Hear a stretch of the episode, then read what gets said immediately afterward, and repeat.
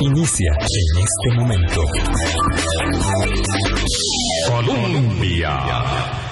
Con un país en sintonía, muy buenos días. Se acaba la semana, viernes 8 de abril. Muchas gracias por eh, esta compañía de esta semana. Realmente, eh, sin nuestra directora Vilma Ibarra, tengo que decir, me he sentido sumamente eh, acompañado por ustedes, Radio Escuchas, y como he dicho estos días, por supuesto, por los invitados de calidad para poder mirar con distintas perspectivas el resultado electoral del domingo pasado, con las distintas señales, la economía, la gobernabilidad, el resultado específicamente que, puede estar expresando de nosotros como sociedad. Y bueno, eh, resulta que más allá de lo electoral, la, por supuesto que la vida sigue. Los problemas están ahí, los retos también, las oportunidades que hemos tenido eh, también están ahí y también las, las eh, las reflexiones necesarias. Eh, el 11 de abril, próximo lunes, día de la batalla de Rivas, por supuesto simbolizada en la figura de Juan Santamaría, nos obliga también a hacer esta reflexión. Tengo que admitir que habiendo escuchado a don Vladimir de la Cruz unos días atrás lamentando la poca atención que le dimos los medios de comunicación a la batalla de Santa Rosa el 20 de marzo, dije, no me lo perdono, recojo el guante de este llamado de atención que hace don Vladimir de la Cruz para el 11 de abril. Vamos a hablar de eso, considerando que además el próximo lunes, que es la fecha del 11 de abril, entra en la Semana Santa y en el modo de que estaremos muchos y estarán muchos será ya el de la reflexión más de tipo religioso por la Semana Santa, por supuesto, o más de tipo descanso después de, semanas de estar hablando de política. Eh, muchas personas dirán, bueno, ya vamos a Semana Santa, o de, eh, bueno, o tendrá, trabajarán también, pero lo que quiero decir es, no quería pasar, dejar pasar la oportunidad de hablar del 11 de abril, de lo que significa esta fecha traída a valor presente, porque la historia es eso, no es solamente hablar de lo que pasó, sino cómo podemos interpretarlo, qué le podemos rescatar para entendernos en este momento, porque bueno, esa es la historia, el, pasado de alguna forma, no, de alguna forma no, en muchísimo nos explica de, de, lo que somos y el contexto en que estamos. Por suerte, don Vladimir de la Cruz tiene la disposición y la voluntad de ayudarnos a enmarcar esta fecha traerla a valor presente recordando algunos detalles eh, que vimos allá en las clases de estudios sociales, en la celebración, el acto cívico del 11 de abril en la escuela, eh, con algunos, por supuesto, con algunos detalles, pero, pero jamás con la mirada de estudiosos de la historia, como es el caso de don Vladimir de la Cruz, a quien hoy viernes le agradezco que esté aquí con nosotros. Es un programa pregrabado, tengo que decir, si algo pasó el jueves durante la jornada y, ameritaba comentario hoy viernes, bueno, queda fuera porque estamos grabando este programa de jueves para emitir hoy viernes 8 de abril. Así es que, buenos días, don Vladimir, en jueves y en viernes también. Muy buenos días Álvaro y muy buenos días a sus queridos radioyentes y a Vilma, gran periodista y constructora también de opinión pública como lo es usted y de conciencia ciudadana. En eso estamos de la conciencia ciudadana, don Vladimir. De verdad que recogí el llamado de atención cuando usted dijo, bueno, pasó el 20 de marzo y o estamos muy entretenidos con la campaña electoral o ya las fechas, las efemérides, eh, las reflexiones históricas pues no, no calan como antes y quizás tienen que, algo que ver con la situación del sistema educativo y que se ha expresado también en esta crisis mm, post-pandémica. Eh, pero que se acumula de, del problema de, anteriores, pero ciertamente se nos pasó por encima la fecha y como digo, no quería dejar pasar, no quería que ocurriera lo mismo con el 11 de abril. ¿Por qué es necesario, don, don Vladimir, por qué cree usted que es necesario que volvamos a hablar de la batalla de Rivas, de la campaña del 56, de Juan Rafael Mora, de, de, esos eventos? Mmm, ahora mismo, 2022, cuando nuestra sociedad es tan diferente, nuestros problemas tan diferentes. Y bueno, ahorita vamos a hacerle un par de preguntas sobre el, resultado de la, elección también en términos históricos, pero específicamente de eso, don Vladimir, ¿por qué tenemos que hablar de eso? ¿Cuál sería la razón por la que usted nos llamó la atención a nosotros los medios de no hacerlo?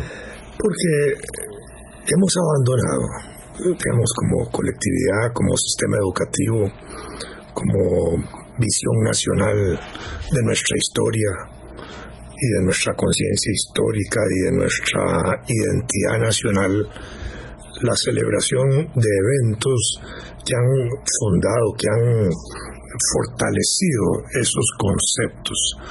Y obviamente si nosotros vemos la historia nuestra desde 1821 hasta ahora, pues pueden haber muchos, muchos eventos que uno podría estar resaltando como, como pilares. Sin embargo, uno tiene fechas, la misma fecha de independencia. Con la fecha de independencia teníamos una gran discusión si era 15 de septiembre o 29 de octubre, ¿verdad? Yo soy de la idea de que se deben celebrar las dos. Primero... Significan cosas diferentes incluso. Son diferentes, porque el acta de, Guatemala de 15 de septiembre es muy contundente de que se establece la declaración de independencia de Guatemala del Reino Español y se ordena comunicar esa decisión a las provincias que formaban parte del Reino de Guatemala, de manera que cuando eso se ordena es porque se está declarando Guatemala independiente y le dice a Costa Rica, Salvador, Nicaragua y Honduras, decidan ustedes lo propio y 21 de septiembre lo hace El Salvador, 28 de septiembre lo hace Honduras y Nicaragua, a nosotros nos llega la noticia alrededor del 11, del 12 de octubre y el 29 de octubre nosotros tomamos la decisión de Cartago. Entonces el acta de, Costa Rica es la de Cartago. Pero entonces yo siempre he dicho que la acta de Guatemala fue como el detonante. Después, en el Congreso Centroamericano de 1824, cuando ya éramos parte de las Provincias Unidas de Centroamérica y de la República Federal, se acordó celebrar el acta de Guatemala, pero al mismo tiempo celebrar las fechas locales. Y la fecha local, 29 de octubre, se dejó de lado, se dejó de lado. Y entonces ahí quedó. Eh, tiempo después se eh, fortaleció, digamos, la idea de que Costa Rica tenía que celebrarla también, pero se dejó. Eh, cuando hablamos de nuestras fechas, evidentemente 15 de septiembre, y 11 de abril entonces, don Vladimir. 15 de septiembre, Guatemala, 29 de octubre.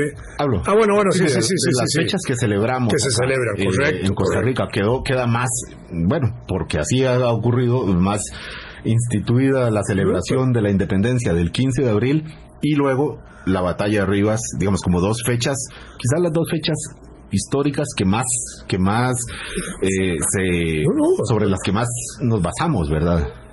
25 eh, de julio. 25 de julio. Que es, fíjese Álvaro, es la única fiesta de carácter regional que tiene carácter nacional.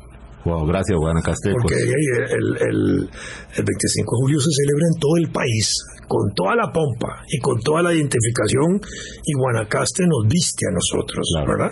Y son como fechas extraordinariamente emblemáticas. Primero de mayo.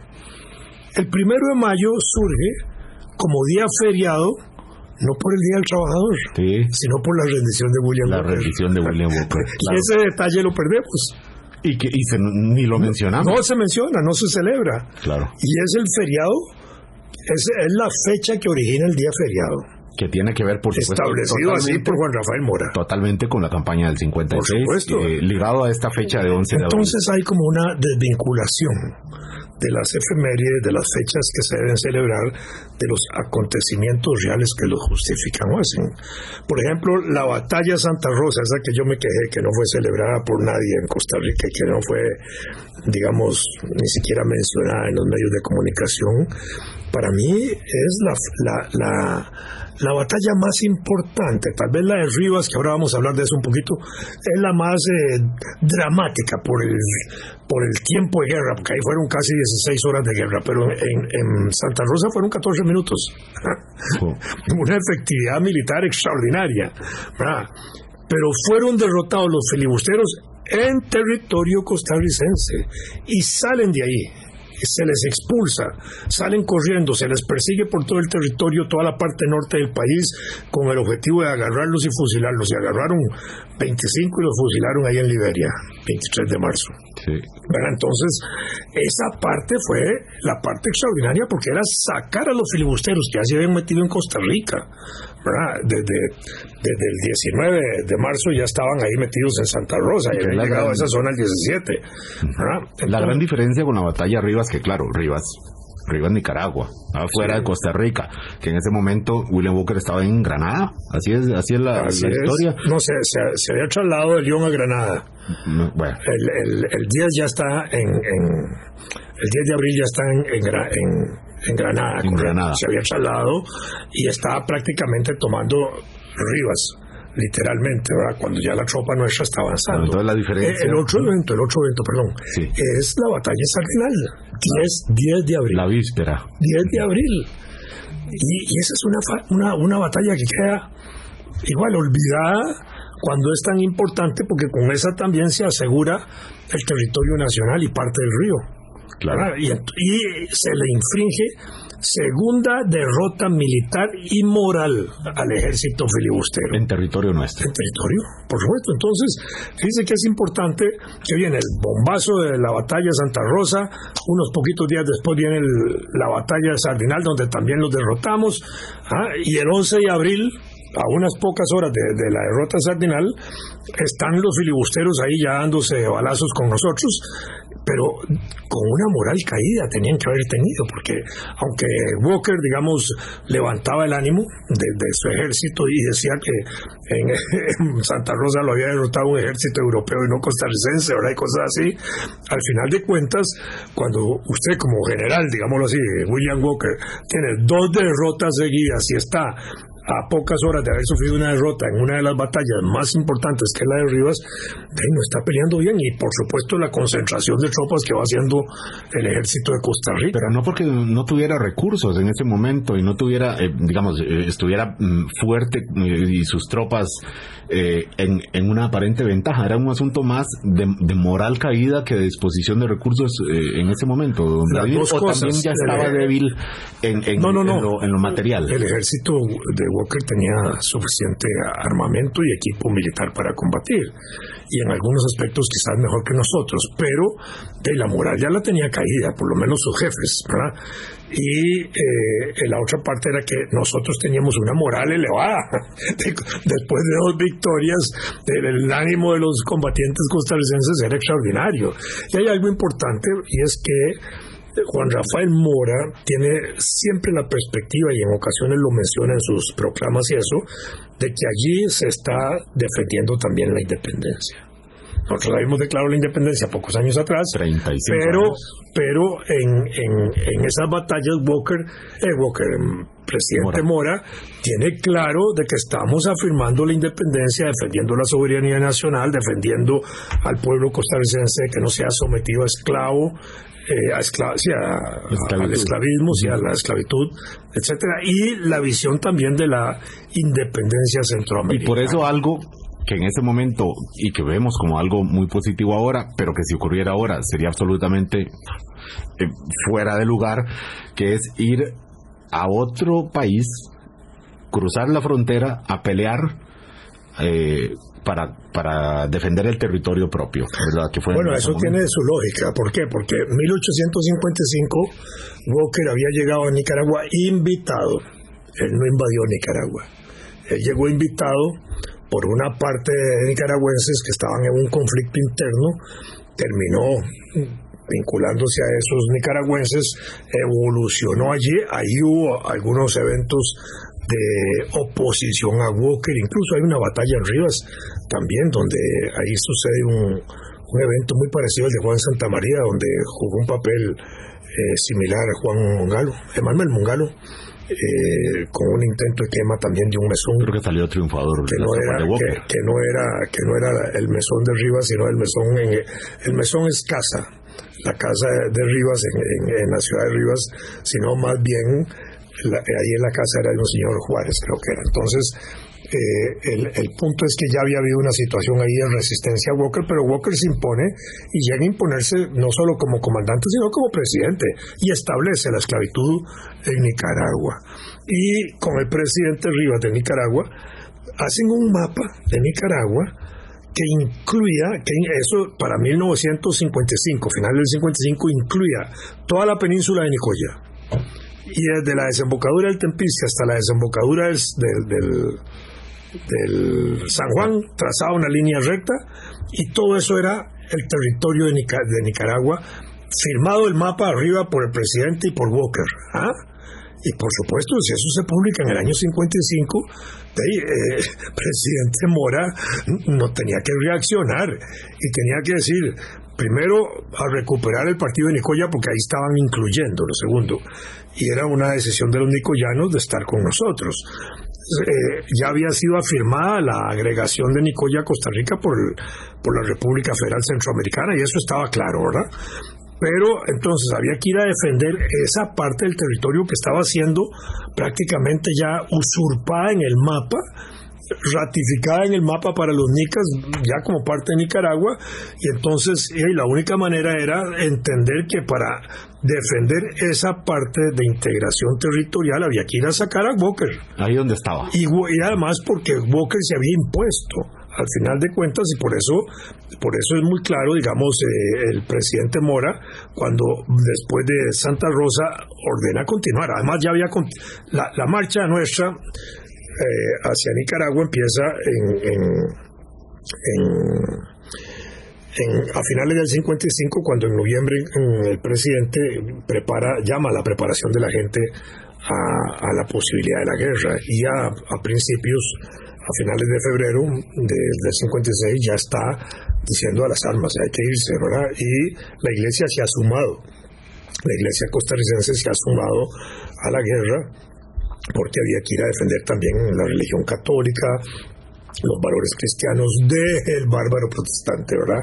Y mandan con el ejército ocho o nueve sacerdotes, entre ellos uno extraordinario que fue el capellán del ejército, Francisco Calvo, y parte la tropa principios de marzo y eh, están en Liberia ahí cuando también se enteran de la entrada de los filibusteros a, Liberia y a Santa Rosa y preparan la batalla de Santa Rosa y sacan a los filibusteros ahí el 20 de marzo, pero a partir de allí empieza la persecución contra ellos, hasta que el 29 de marzo en el Zapua, Walker ya se dirige a los nicaragüenses diciéndoles, aquí vamos a entrar, no nos vamos a dejar un pedacito de territorio. Los insto y los invito a que se levanten contra Walker y por la libertad de Nicaragua y por y toda esa cosa. Y empieza la ofensiva en Nicaragua, la ofensiva que había empezado eh, en 20 de marzo, que se continúa.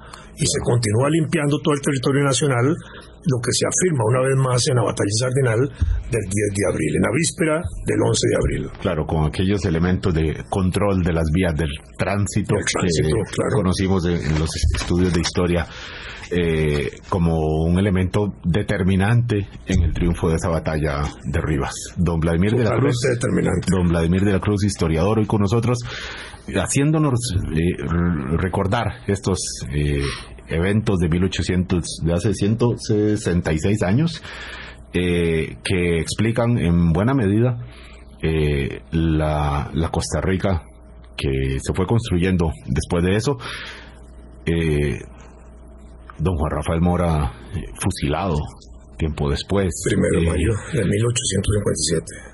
Solo, solo un año después. Eh, perdón, fusilado en septiembre de 1857. No, no soy Primero de mayo fue que se rindió. Fechas.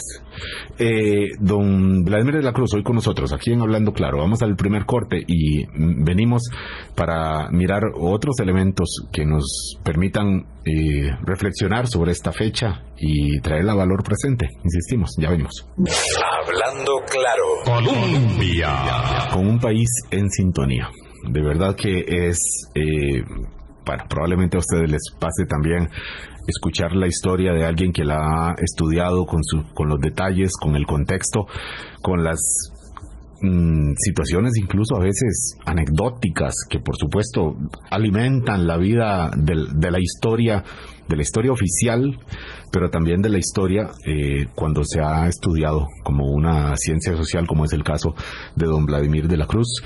Eh, don Vladimir, la aquí, y, un poco mm, por esto mencionaba esto último, en, a ver, la batalla se da 11 de abril 1856, pero ¿en qué momento Costa Rica reconoce esa fecha como, como, como de valor histórico? Porque mm, pasaron, bueno, tiempo después se fusiló al, al héroe de ese momento, que, que ahora eh, lo, lo, es don Juan Rafael Mora, eh, pero, pero ¿cuánto tardó Costa Rica en darse cuenta del valor? Y digo Costa Rica, eh, pues eh, la, la oficialidad del valor que tuvo esa fecha, de esa batalla de Rivas, y, y si tuvo que ver específicamente con la con el reconocimiento de la figura de Juan Santamaría o si Juan Santamaría fue como una segunda parte del reconocimiento del valor de esa fecha, porque claro, él es un héroe nacional, eh, pero bueno, las, las tropas, eh, a ver, él, es el, un, símbolo de ese movimiento armado de la batalla arriba, don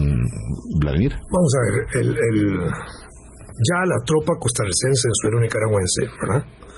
Después de, de, digamos, desde principios de abril, digámoslo así, en suelo nicaragüense y todavía con la batalla al final del 10 de abril que acabamos de mencionar, nuestra tropa avanza y, va, y avanza hacia, eh, eh, hacia Ciudad de Rivas para ir acercándose donde teóricamente estaba eh, también establecido Walker, que era Granada, y a veces en León, pero en Granada, cerca de Rivas, y entonces había que llegar ahí como para ponerle el límite, aquí usted no va a pasar de aquí, ¿verdad?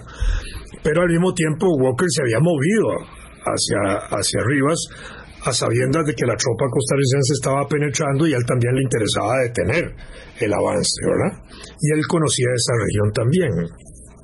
Entonces, ya estando ahí la, situación, el, el, el 10 de abril nosotros estamos derrotando a los filibusteros en una nueva batalla, la Sardinal, que también es un episodio, digamos, de la guerra poco trascendido y poco celebrado en Costa Rica. Ahora sí se celebra, incluso porque la Academia Morista Costarricense lo celebra y la municipalidad y Zarapiquí, toda esa parte hace una gran celebración y hay un sitio histórico muy bien reconocido. Un saludo a don Armando Vargas como uno de los impulsores de esta Academia Morista, Correcto. embajador en Australia, Australia en este momento. Sí.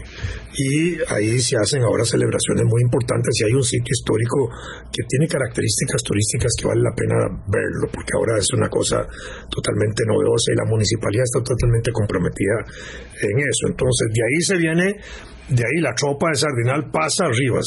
En pleno combate llegan. Cuando están combatiendo, llegan a reforzar los combates de Rivas. Y han llegado los llaneros de Guanacaste. Y ha llegado el batallón Santa Rosa. Y está también allá la compañía del general Cañas. Vladimir, ¿en qué se movían? Alguien me dijo cuando supo que iba a hablar de, de, este, de este tema con usted, me dijo, pregúntele a don Vladimir en qué se movían las tropas en ese momento. A pie, Y a a caballo y en mulas. Sí, sí, claro. La Ya. caballería, hay una parte interesante ahí de la caballería o los llaneros de Guanacaste que poco se exalta, pero también juega un papel importante, porque estos habían llegado a Liberia también antes de la batalla de Santa Y Rosa. fueron llegando Y. Cañas era el que había organizado eso. ¿Por qué? Porque el general Cañas estaba destacado en la zona de Guanacaste, entonces él prepara toda esa parte allí para eso.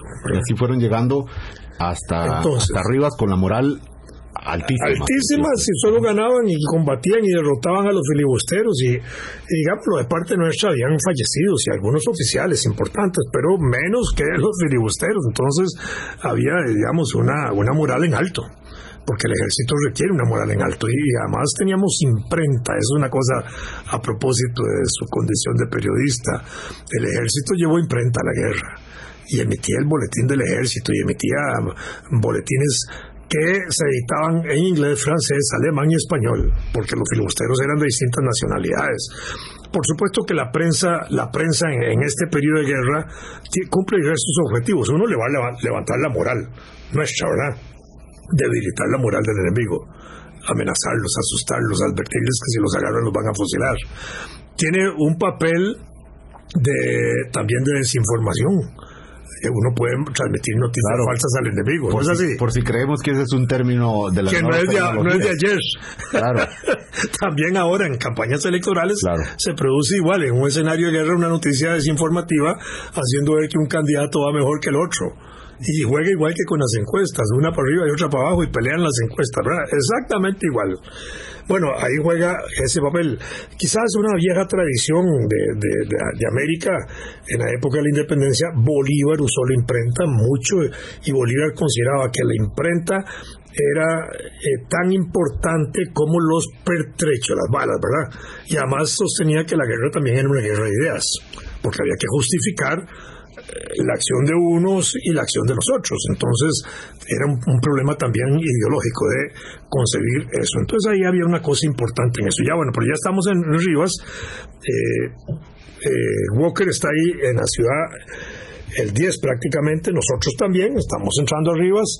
Ah, eh, Walker se ubica en el mesón, en el mesón de Guerra. Guerra era una familia de apellido Guerra, se llama mesón por el francés, casa de Guerra. Era una, una casa gigantesca, como si casi una manzana, que tenía cuatro salidas, que era un sitio estratégico muy importante. Un patio central para caballería interna, puedo imaginar eso. Exactamente, y con cuatro salidas, lo cual le daba un valor estratégico muy importante para estar ahí. Sin embargo, cuando empieza la batalla en Rivas, esa, esa es una batalla que dura casi 16 horas, empieza en la madrugada y termina en la noche y fue dramática, porque incluso hasta se movilizó mal un cañoncito y se quedó ahí medio, medio en el escenario del combate y entonces se hizo un esfuerzo enorme por rescatarlo, pero ese esfuerzo enorme por rescatarlo significó muchas bajas para nosotros y tal vez no era tan importante estratégicamente el cañoncillo ese con relación a las bajas que hemos tenido. Bueno, pero es parte de esa situación. Por supuesto que Walker quería capturar a Mora porque el presidente Mora está ahí en el escenario de combate. A 200 metros está en la casa de, Walker, ahí está dirigiendo la guerra con el Estado Mayor. Es decir, es, una situación que cuesta mucho como imaginarla. Bueno, y ahí se produce eso y por supuesto que en, ese escenario de... No, Vladimir, perdón, me siento tentado de hacerle tantas preguntas y esto implica también de alguna forma eh, interrumpirlo en este relato, pero cuando uno se imagina al presidente ahí en la guerra, ahí a 200 metros del combate, ¿qué estaba pasando aquí en San José? En, San José? ¿Cómo vivía eso Costa Rica sabiendo que sí, que había una imprenta, que había noticias que circulaban, pero imagina uno que solo en los sectores, en las, ahí sí, en las meras, meras élites, y la población acá, ¿en, ¿en, qué estaba? Se informaba, porque el presidente Mora sale al frente de combate, pero deja al, a, un vicepresidente que se llamaban designados en ejercicio de la presidencia. Entonces, aquí queda el vicepresidente y allá está el presidente. Entonces, y mandan los informes de guerra aquí a San José. Entonces, aquí se exalta y hay también un, un paralelismo eufórico, digamos. Había un apoyo popular. exactamente, exactamente. Hay un apoyo porque en eso sí había habido un un compromiso nacional, eso sí se había logrado. Por supuesto, Walker había hecho, eh, Walker, presidente Mora había hecho una advertencia eh, diciendo, cuidado aquellos que ¿ah? Puedan servirle a los filibusteros o servirle a nuestros enemigos, etcétera. Ahora, como diciéndoles, hay que aquí actúe en este escenario de guerra que nosotros estamos defendiendo la patria, la independencia, la soberanía y vamos a ir a defenderla de Nicaragua, el que aquí actúe contra eso y se ponga al servicio de que lo fusilan también. Entonces había un... Ese contexto era... Y por otro lado, la Iglesia Católica estaba aquí sumada a la guerra. Entonces eran como las dos fuerzas morales más importantes, la fuerza política y la fuerza de la religión católica, que era prácticamente la única validada por el Estado, así establecido en la Constitución de 1812 de Cádiz, era de 1821 nuestra, la de Pacto Concordia, y en todas las constituciones que hubo siguientes hasta 1849, en todas se ratificaba el valor de la religión católica como una religión de Estado. Volviendo a la... Y Walker había establecido, Walker, Juan Rafael Mora había establecido relaciones ya se habían establecido las relaciones con el Vaticano, se establece el obispado de Costa Rica, la diócesis de Costa Rica, y ese era un, punto a favor, digamos, de una afirmación también de independencia, porque nosotros dependíamos de, de la diócesis de León. Y entonces aquí, ahí, todo eso era exaltación. La Iglesia Católica se sentía fuerte, buena, en fin. Claro. eso jugaba. Don Vladimir, volviendo al, al, relato de ese 11 de abril, viernes, como hoy, era un viernes, ¿verdad? Eh, hay tres intentos por quemar esa fortaleza, digamos, que, había tomado la, casa, el, mesón eh, de los filibusteros. Eh, bueno, en el tercer intento es cuando se logra, en la figura que parece ya no hay mayor cuestionamiento de que haya sido Juan Santamaría, don Vladimir. Es interesante porque eh, en la batalla de Santa Rosa hay un momento en que también se piensa en la posibilidad de quemar la casona. Establecidos ahí los filibusteros, pero no hubo necesidad porque, digamos, táctica y estratégicamente rápidamente fueron derrotados y no hubo necesidad de quemarla. Pero en Santa Rosa también se pensó en quemar la casona, no, no fue necesario. En Rivas sí, porque digamos el desarrollo de la guerra se había dado de tal manera que era casi imposible sacarlos y estaban muy bien atrincherados y la casa misma daba un margen de fácil defensa para ellos y más difícil nuestra ofensiva contra ellos porque la casa también tenía área libre alrededor y entonces era más fácil disparar desde la casa hacia afuera que matar a los filibusteros. Entonces se, se planeó la quema del mesón. Y ahí entonces intervinieron tres personajes. Eh, Luis Bertora, que era un oficial del ejército nuestro, eh, que juega un papel muy importante y era cartaginés. Eh, digamos, no, no, no, lo puede hacer, cae herido, no lo puede hacer. Entonces intenta un segundo, un segundo personaje que se llama Joaquín Rosales, que era un, un soldado nicaragüense, que peleaba con el ejército costarricense, que lo intenta y también cae. son dos personajes que en, esta situación, cuando exaltamos el 11 de abril, los ignoramos. Y yo pienso que hay que tomarlos en cuenta. Fueron héroes también que intentaron quemar el mesón, no, no lo quemaron, pero lo intentaron. Y después viene el caso de Juan Santa María, que se ofrece voluntariamente a quemarlo, porque también lo primero, porque como esa era una, esa era una situación de extrema peligrosidad y se sabía que podían caer muertos, como había sucedido con Bertora y con Joaquín Rosales, entonces siempre la primera instancia era pedir voluntarios y no ordenarle a un soldado que lo hiciera. Y entonces Juan Santa María se, se ofrece como voluntario y hace el esfuerzo de la quema, eh, siendo herido en, el intento, y logra quemar una parte del mesón que hace que los eh, filibusteros entiendan que ya no tienen salida, no pueden apagar el incendio que se ha iniciado y entonces empiezan a retirarse. Acordémonos que el mesón tenía cuatro salidas y entonces logran retirarse y abandonar el mesón y ahí empieza la persecución también contra ellos. Pero eso después de 16 horas de combate y de hecho son derrotados ahí. Y la, la huida que hace Walker y, lo que las tropas filibusteras se detiene por parte nuestra en la persecución porque empiezan a aparecer en días posteriores los síntomas de la peste del cólera en, las, en, la, tropa nacional. y hay que desplazarse, hay que tome, se toma el acuerdo de regresar. Claro. Este relato tardó tiempo en, en conocerse en la, insisto, en la oficialidad de Costa Rica. Vuelvo ahora a plantear la pregunta porque ciertamente había que hacer la reconstrucción con este relato, esta memoria prodigiosa que tiene don Vladimir. Eh, y a eso vamos al venir de este eh, de este corte. ¿En qué momento nos dimos cuenta del valor de la, de la fecha del 11 de abril y, y, en qué momento se empezó a reconocer eh, a Juan Santamaría como, como un símbolo, eh, como un héroe más pero el, el héroe más conocido y, de la y de formación de la identidad nacional de esos acontecimientos de 1856 hasta el punto de que ahora 166 años después lo estamos mirando y releyendo y repensando. Ya venimos después de este corte con don Vladimir de la Cruz. Hablando claro. Colombia. Con un país en sintonía. Viernes 8 de abril, con la esperanza de que esto que comentemos hoy lo, lo mastiquemos el fin de semana también sobre la importancia de la fecha de 11 de abril, este, en este año que cae lunes dentro de la Semana Santa eh, con las eh, apuntes y las, los recuerdos y las eh, interpretaciones, porque para eso la historia también que hace don Vladimir de la Cruz aquí hoy con nosotros, don Vladimir. Dijimos, tercer intento, la tercera la vencida, Juan Santamaría quema el mesón de guerra, empieza la, la, huida de los filibusteros, pero ¿en qué momento vuelvo con la pregunta que me parece que es indispensable.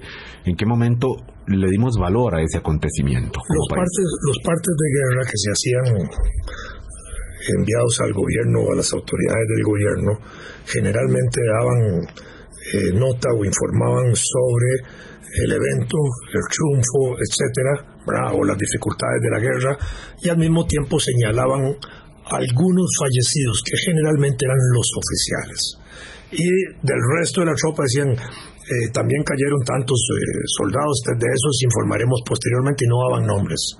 De manera que en esos primeros momentos, pues lo que se informa es de los éxitos de la batalla arriba, tal y tal, y queda ahí un poco opacado la figura de Juan Santa María. Entre el montón. Entre el montón en ese momento, en ese momento. Después de, eh, después de Rivas, la persecución que se inicia contra Walker mm, es detenida porque empieza a aparecer la peste del cólera, nos obliga a retroceder. A Costa Rica, al retroceder, no solo cae muerta una parte de la tropa, sino tiene un efecto enorme en la población costarricense. 10.000 muertos hubo. 10% de la 10 población. de la población. Es como si la pandemia hoy hubiera matado 500.000 costarricenses. Es una tragedia. Es una tragedia, por supuesto. Pero eso ligeramente fue superado y nosotros regresamos al escenario de guerra otra vez. Esa primera parte hasta la batalla arriba, así que queda ahí metida con, con la peste del Corea, es lo que se llama la primera campaña, desde el punto de vista de toda la lucha contra los filibusteros. Pero en la segunda campaña, que es ese retorno nuestro, que ya estamos ahí entre agosto y septiembre otra vez metidos, y se suman los ejércitos centroamericanos que juegan un papel importante, un agregado. Y en enero del año 57 eh, el ejército, los ejércitos de Centroamérica están dirigidos por nuestro gran comandante y, general José Joaquín Mora Porras, hermano del presidente. Y ya se planea la etapa final de la lucha contra los filibusteros que culmina con la rendición de Walker el primero de mayo de 1857, que es la fecha que da origen a la celebración del primero de mayo como día feriado. a eso se agregó después el Día del Trabajador, pero el día feriado del primero de mayo es por la rendición de William Walker, cosa que no se recuerda ni se exalta, ni en la prensa, ni en los discursos oficiales de ese día, nada, ¿verdad? Tomo, tomo el, guante, recojo el guante como parte de, los medios de comunicación. Y entonces eh, viene esa, esa parte y que eh, ya regresa la tropa a Costa Rica, ¿verdad? Eh, heroica, bien recibida, con con fiesta en San José y en las provincias, en los pueblos donde pasaba, todos eran bien recibidos, ¿verdad? Obviamente, habían sido triunfantes y en el año 59 el presidente Mora volvió a ser reelecto, pero al mismo tiempo le dieron un golpe de Estado eh, en agosto de 1914 de agosto del año 59 y lo obliga a salir a El Salvador. En El Salvador, estando allá, eh, él en el año 1860 tomó la decisión de venir con apoyo de algunos aquí en Costa Rica, llega a Punta Arenas y ahí hay un, enfrentamiento militar con una parte del Ejército Nacional que venía comandada también por jefes, héroes de la guerra del 56 que se habían destacado allá en, esa guerra y capturan a Mora al general Cañas y a los que venían con él. Los una trampa, don Vladimir. le hicieron una trampa en cierta forma, es correcto, y lo fusilan. Y acuerdan fusilarlo en un juicio sumario y lo fusilan el 30 de septiembre. En el acuerdo de rendición de Mora se había establecido que eh, no iban a fusilar a nadie más y sin embargo toman la decisión de fusilar al general Cañas, uno de los hombres más aguerridos, más importantes de los escenarios de los combates contra los filibusteros, era casado con una hermana Mora el presidente eh, Montealegre, José María Montealegre, que es el que toma la decisión criminal de matar a, Mora, estaba casado con una hermana Mora, estaba viudo recientemente, pero estaba casado con una hermana Mora, de manera que está matando a su cuñado y al tío de sus montón de hijas y hijos que tenía. Bueno, eso significaba una contradicción terrible en, términos políticos internos y, conflictos de carácter económico, imagino un montón de cosas. Imagino uno que por eso durante unos buenos años, un par de décadas quizás, no se le dio valor a la fecha del 11 de abril, don Vladimir. Durante toda la siguiente década, que además gobierna Montealegre, Jesús Jiménez y otros, eh, esa parte queda olvidada no se celebra. Hasta, hasta, digamos, hasta 1857, con la celebración del primero de mayo y, el establecimiento del día feriado eh, que establece Mora, ahí hay una celebración de los eventos, por supuesto, pero cuando cae Mora eh, y los fusilan, opacan eso, porque ahí eran los héroes de la guerra del 56. Y entonces durante muchos años dejan eso opacado, hasta que un escritor guatemalteco exaltando los eventos y recordando menciona a Juan Santa María como uno de los héroes de la situación y se empieza a rescatar la figura. Pero ya eso ah, habían pasado ya muchos años y se habían tomado decisiones importantes para debilitar el ejército, tanto por Jesús Jiménez desde 1869 como por Tomás Guardia, que había sido combatiente en la batalla de Santa Rosa y en el ejército a las órdenes del general Cañas que combatía a él y admiraba y quería y, adoraba al general Cañas y lo admiraba muchísimo y le duele profundamente su asesinato, motivo por el cual también establece la abolición de la pena de muerte, que es esa es la razón de la abolición de la pena de muerte, es decir, el asesinato de Mora y Cañas y eso es lo que el, el general Tomás Guardia exalta primero inaplica la pena de muerte en el año 77 y después establece pocas semanas antes de morir la abolición de la pena de muerte, la, exaltación de la vida como un derecho, como una cosa inviolable en la constitución política. Dentro del recordatorio de la Caja de Recuerdos Nacionales, hoy ya tenemos dos apuntes para quedarnos. Uno, el primero de mayo eh, fue feriado inicialmente por la rendición de William Walker y la abolición de la pena de muerte de, eh, emitida por eh, Tomás Guardia tiene como origen la pena de muerte que sufrieron Juan Rafael Mora y el general Cañas. Así fue, exactamente. Y bueno, entonces, y ahí a partir de allí empieza ya a rescatarse esa otra memoria de la guerra, porque ya los generales asesinos que habían participado en el asesinato de, de Mora y Cañas ya estaban prácticamente fuera del ejército, opacados, y empieza a rescatarse nuevamente la historia. Finales de los 80, incluso la Municipalidad de La Juela hace un análisis exhaustivo de la vida y existencia Juan Santa María y emiten, publican un folleto eh, en esa dirección y después se acuerda ya empezar a, elaborar los símbolos asociados como el Monumento Nacional, el Monumento a Juan Santa María, se mandan a hacer a Europa y todo eso, y vienen esos para 1895 y, y ya se empiezan las celebraciones a lo grande. El cambio de siglo con la impronta de la época liberal que se reconoce en ese momento, don Vladimir, hasta que llega a exaltarse también con un interés político, ¿verdad? De unificación nacional, la figura de Juan Santamaría como un, como, como un héroe para provocar esta identidad, en un momento en donde también se empezó a hablar de otras figuras de identidad nacional, la negrita de Los Ángeles, ¿verdad? De, mm, más o menos en ese contexto, un, poco, después. De eso podemos hablar otro día, sí, pero hoy, porque es muy importante, porque como tradición ya venía desde antes. Claro, pero como, como, como reconocimiento nacional. Pero como reconocimiento, sí. Eh, entonces, la figura,